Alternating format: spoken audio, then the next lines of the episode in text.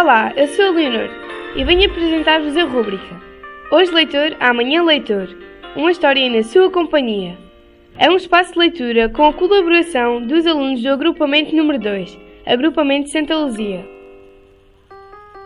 A história que vamos ouvir é do livro A Raposa Azul de Ana Maria Magalhães e Isabel Alçada e tem como título A Raposa Mentirosa e o Galo Espertalhão.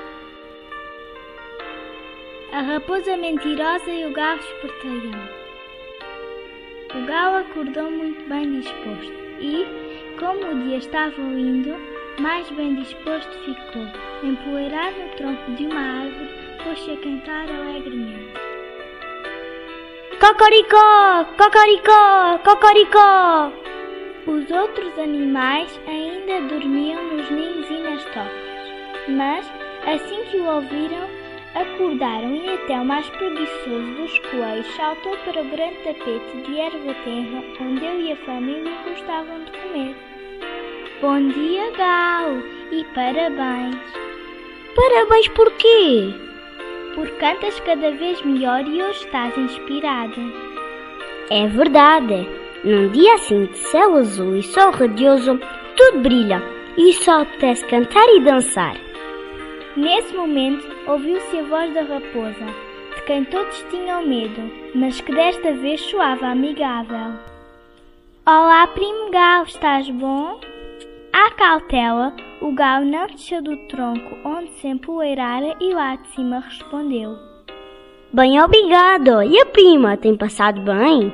Tenho passado o melhor possível e hoje então venho radiante porque trago uma novidade que vai dar alegria a todos.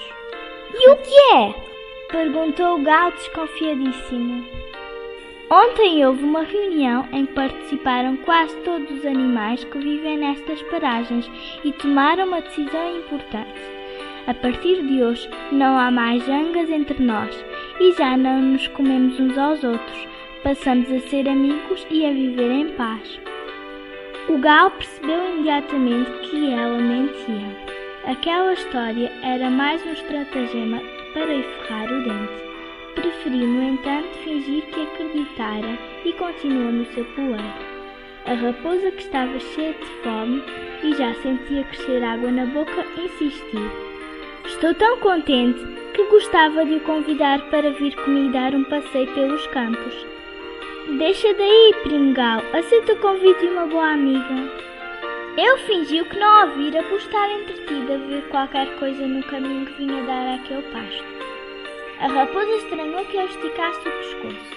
O que está a ver, primo Galo? Um grupo que com certeza vem ter conosco para a festa da amizade. E quem são? Caçadores com uma matilha de cães. Se a raposa pudesse mudar de cor, certamente tinha empalidecido. Assustadíssima, falou com voz alterada. Parece que o primo galo não tem vontade nenhuma de passear comigo, por isso vou passear sozinha. De rabo entre as pernas, pôs-se em fuga. O galo ainda lhe gritou. Então, não espera pelos amigos cães? Tenho medo deles mesmo depois do acordo que fizeram os animais. O problema é que eles podem ainda não saber nada dessa reunião. Adeus, adeus! Deitou a correr sem ar para trás e o galo ficou às gargalhadas. Coitada da prima raposa! Caiu na ratoeira que tinha preparado para mim. Tomás. Graça. A gravação das histórias conta com o apoio da Biblioteca Escolar no âmbito do projeto Aprender, Comunicar e Partilhar, com os repórteres SL.